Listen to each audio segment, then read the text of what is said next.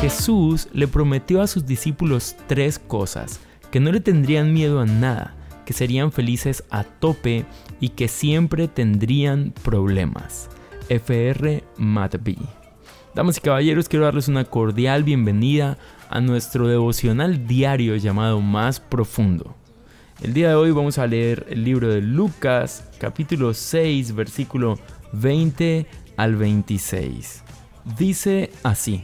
Jesús miró fijamente a sus discípulos y les dijo, Dios les bendecirá a ustedes los que son pobres, porque el reino de Dios les pertenece. Dios los bendecirá a ustedes los que ahora pasan hambre, porque tendrán comida suficiente. Dios los bendecirá a ustedes los que ahora están tristes, porque después vivirán alegres. Los bendecirá a ustedes cuando la gente los odie o los insulte, cuando sean rechazados y nadie quiera convivir con ustedes. La gente los tratará así solo porque me obedecen a mí, el Hijo del Hombre.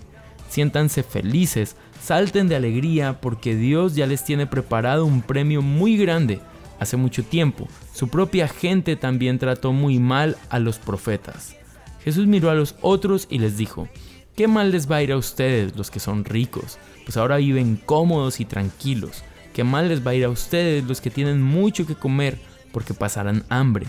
Qué mal les va a ir a ustedes los que ahora ríen porque sabrán lo que es llorar y estar triste. Qué mal les va a ir a ustedes los que siempre reciben halagos. Hace mucho tiempo su propia gente también halagó a los profetas mentirosos. Querido oyente, el día de hoy quiero compartir contigo un tema que he titulado Sé feliz cuando te odien. Si lo has escuchado bien, sé feliz cuando te odien. Y es cuando te odien por la causa de Jesús, no cuando te odien por ser una mala persona, ¿ok? Bueno, y quiero eh, que meditemos un momento en este pasaje tan revolucionario y tan extraño. Seguramente lo, lo has leído muchas veces, seguramente lo has escuchado muchas veces, pero eso no tiene por qué dañar el efecto de este pasaje realmente es revolucionario. Lo que estamos viendo aquí es a Jesús diciéndole a las personas cosas que parece que no tendrían un sentido real en el mundo real. Les dice, bienaventurados los que son los que son pobres, bienaventurados los que pasan hambre, y es como si la gente dijera, ¿cómo así que bienaventurados? Y luego les explica el por qué hay algo interesante y es que este mensaje es una, es una completa bomba, es un completo mensaje revolucionario que cambia el estilo de las cosas. Abro comillas, se pronunciaron en una atmósfera electrificada. No eran tranquilas estrellitas, sino descargas de relámpagos seguidos de truenos, de sorpresa y sobrecogimiento. Cierro comillas, Deisman. Damas y caballeros, esta es la frase de un hombre después de leer este capítulo o este pasaje.